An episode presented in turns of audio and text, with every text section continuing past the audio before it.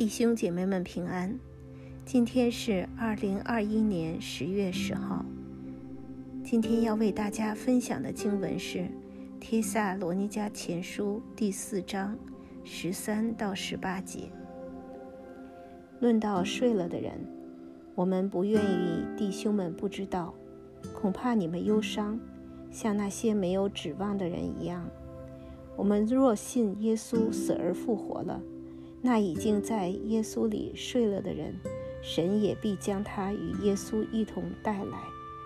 我们现在照主的话告诉你们一件事：我们这活着还存留到主降临的人，断不能在那已经睡了的人之先，因为主必亲自从天降临，有呼叫的声音和天使长的声音，又有神的号吹响。那在基督里死了的人必先复活，以后我们这活着还存留的人必和他们一同被提到云里，在空中与主相遇。这样，我们就要和主永远同在。所以，你们当用这些话彼此劝慰。